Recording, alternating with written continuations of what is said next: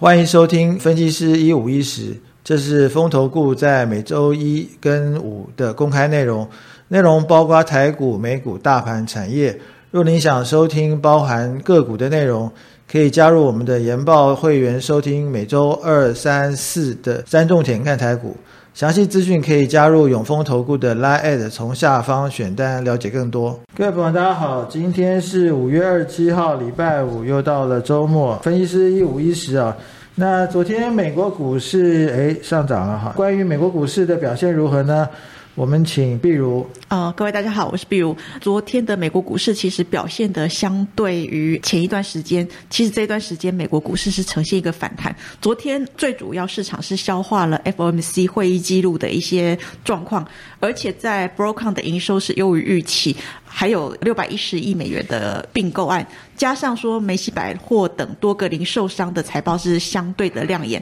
市场本来担心美国消费实力的一个问题，可能受到一些系统性风险的影响。不过从这个数据表现亮眼，其实缓解了市场的担心，而且大家也期待说下个礼拜上海即将解封。昨天公布业绩的这个部分，NVIDIA 回答虽然说它的财测的部分第二季营收。可能会短少约大概五亿美元的一个状况，让市场失望。可是，在昨天的美国股市，其实 Nvidia 的股价是呈现一个走阳，所以让昨天的美国股市呈现一个开高走高。科技股表现是相对比较强势，尤其是在纳斯达克跟费半都是强弹超过二点六个 percent。另外，S M P 五百指数也是反弹接近呃差不多两个 percent 左右。那整体来看的话，其实在美国股市的部分，包括说刀 Jones 或者是其他的一些部分，其实现在都已经来到月线，或者是甚至是突破月线的压力。其实，在这个地方是呈现一个破底之后慢慢的回升的状况。那我们再来看一下，最近市场最关心的，当然还是在于通膨以及经济这两件事情，到底哪一个重要，哪一个比较？轻呢？其实从最近的 Fed 这边的一些官员，甚至在五月的这个会议纪要都可以发现，他们认为说对抗高通膨还是首要的任务。那以会议纪要的部分来讲，他认为未来每个月调高五十个 BP，大概是两码的这个。部分是呃适当的，但是他也宣告了未来的灵活性，所以有一些大型的投行他就研判说，那可能呃九月份可能会放缓或者停止升息的可能性开始升高。不过由于说最近我们看到美国通膨的数据其实还是持续的相对的比较高，未来它的货币政策是不是能够有效的控制通膨，这个地方还要观察。所以短期来看的话。哦，加速紧缩的这个政策还是会持续的，而且在欧洲这一边的一些战事，包括说能源危机，以及在这个中国的疫情。动态清零的一个情况之下，其实最近所有的不确定性，其实到现在都还没有消除。所以说，对于风险性资产、国际股市，其实这个地方它还是会造成一些压力。而且，我们从上个礼拜有一个看萨斯分行的这个 Fed 总裁也是明确的表示说，呃，即使是股市下跌，它也不会改变这个 Fed 紧缩的一个立场。即使是景气因此大幅趋缓，也在所不惜。所以，这个可以看得出来。控制空膨这个地方，它是费的唯一的目标，而且从最近美国的一个波动的一个。动向来看，不管是从 VIX 或者其他指标，其实暗示了后续它还是存在大涨大跌的一个走势。所以不要看到说啊，最最近大涨的时候，你就很开心的进去追高。那这个地方它后续还是存在的一个大幅波动的风险。那最近应该要观察的一些重点，其实万万不离就是在这个通膨以及这个 Fed 这一边的一些呃观察的指标，像就业率的这个部分。那今天晚上美国的 PCE 平减指数就是一个观察的重点，紧接而来，六月一号、六月月二号跟六月三号都有，呃，包括了五月的美国 ISM 制造业的指数，六月二号的小非农制造就业指数，以及在。呃，六月三号的五月非农就业这一些东西都会去牵涉到美国 Fed 这边的一个后续升息是松还是紧？那升息松跟紧，它会影响到市场资金的一个流向，也会影响股市的一个水位的高低，所以需要特别注意。谢谢碧如，那刚刚比如的谈话，我想呃，有几个重点。好，那第一个重点就是 FED 看起来就比较把重心放在打通膨上面，好，所以这个对股市来说就不是这么有利。那今天晚上呢，美国的要公布四月份的消费者支出平均指数，哈，那这个大概就跟 CPI 大概差不多了，哈。那这个东西呢，我想大概也是大家可能会比较关注的一个焦点，其事实上应该是比较偏向负面，哈。那不过呢，从昨天的美国股市看起来，美国市场是有一点气氛的反转哈。那呃，第一个是博通 Broadcom 的一个并购案哈，那这个时候还有人要并购，其实算是不错的。那第二个就是 NVIDIA 的财报哈，那呃股价的表现呢也没有这么负面哈。那所以看起来呃市场的情绪稍微有一点呃舒缓一点哈。好，那接下来我们再看一下呃台股哈。那昨天台股是又跌了哈，那这个一涨一跌中间呢，到底台股怎么看呢？我们请碧如，我们来观察一下，在这个礼拜台股四个交易日下跌了一百七十六点，那以昨天下跌一百三十五点，其实昨天的一个下跌又把这四个交易日的一个努力。把它吃回来了。那我们看到大盘是在万六这边是呈现一个拉锯战，而且成交量是明显的缩减。如果说我们从日 K 线来看的话，最近指数是反弹到月线扣底值的附近，可是因为成交量不是那么的好，所以说反弹力道看起来相对有限。其实最近好像就被这个月线拖着走的一个状况，可是。看起来前低的这个位置，好像它也没有想要去做一个跌破的一个状况，所以走势看起来就是在一个比较有限的空间里面震荡。那如果说从筹码来看的话，其实呃最近不管是内资或外资，它买盘的力道其实都不是那么的强，而且像外资它短线区间操作一个状况是相对的明显。那甚至说在投信的部分，其实。呃，在前一段时间，投信它是大举的买超，可是，在现在，它已经没有看到连续买超，而且最近这两个交易日都是呈现一个反手卖超的动作，所以多头指标之一的这个法人现在没有积极的买超，对于市场的一个多头军心，它的引领的力道其实是相对的。降低了，所以说以目前来看的话，即使说昨天美国股市像道琼是大涨的一个表现，那也突破了月线，可是我们认为对于最近的台股的一个状况，其实呃美股表现不错，那对我们不会造成拖累作用，但是能不能够有效的把这个台股往上拉高的，我们认为以现阶段来讲，第一个就是刚刚提到的这个筹码面。部分其实内外资的部分都没有那么的积极，而且整体大环境它并没有改变，包括了俄乌战争还是在啊，高通膨也没有被打下来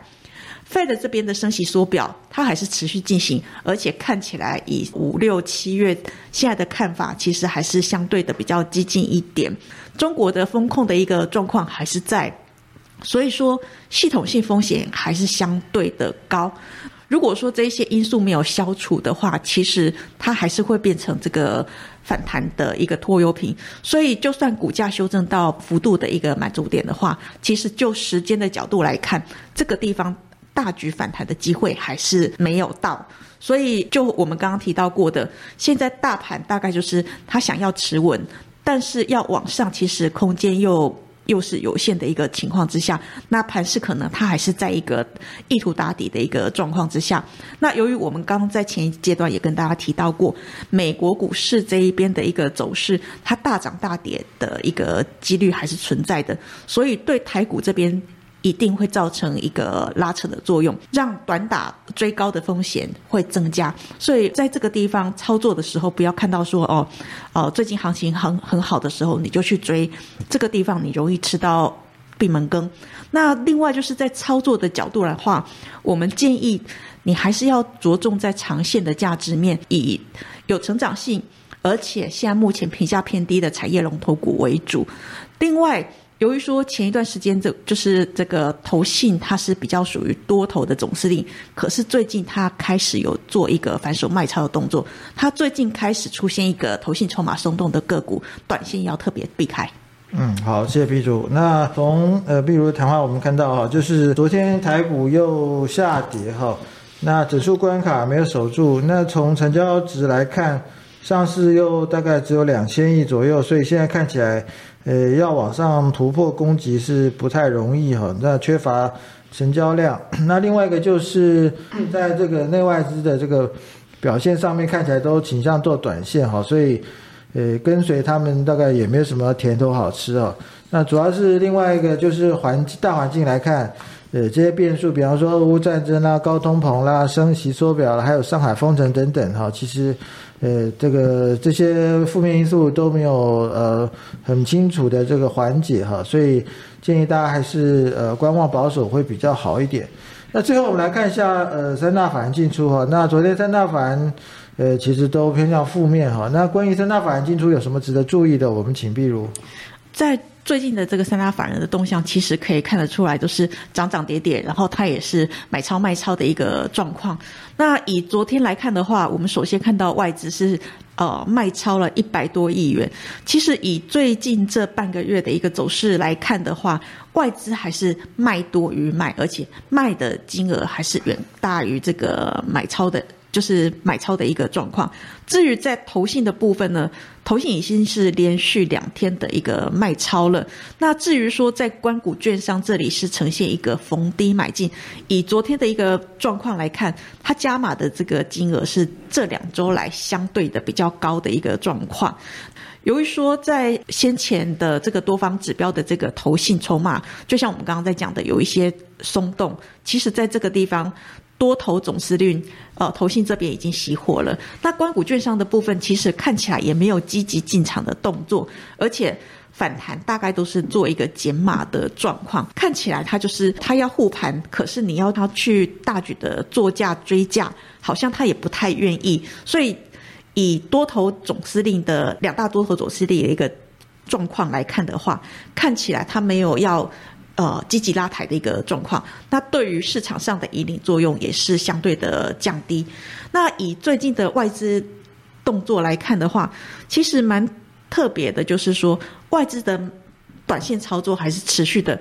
以昨天的一个买超金额最大的，大概就是落在航运股以及在成熟制成的晶圆代工某部分的 ABF 跟 PCB 的部分。其实我我们看到在航运的部分，在前几周。股价是稍微受到压抑，而且在外资跟投信的这个卖卖超都是出现在这些航运股的部分。可是最近他又把它接回来，可以看得出来，它就是做一个区间的一个状况。那至于说它在卖超的部分，哦，其实比较特别一点的是，哦，受困防疫险议题的一些金融，以及在大型的科技全职股，还有 ABF。那另外就是说，呃。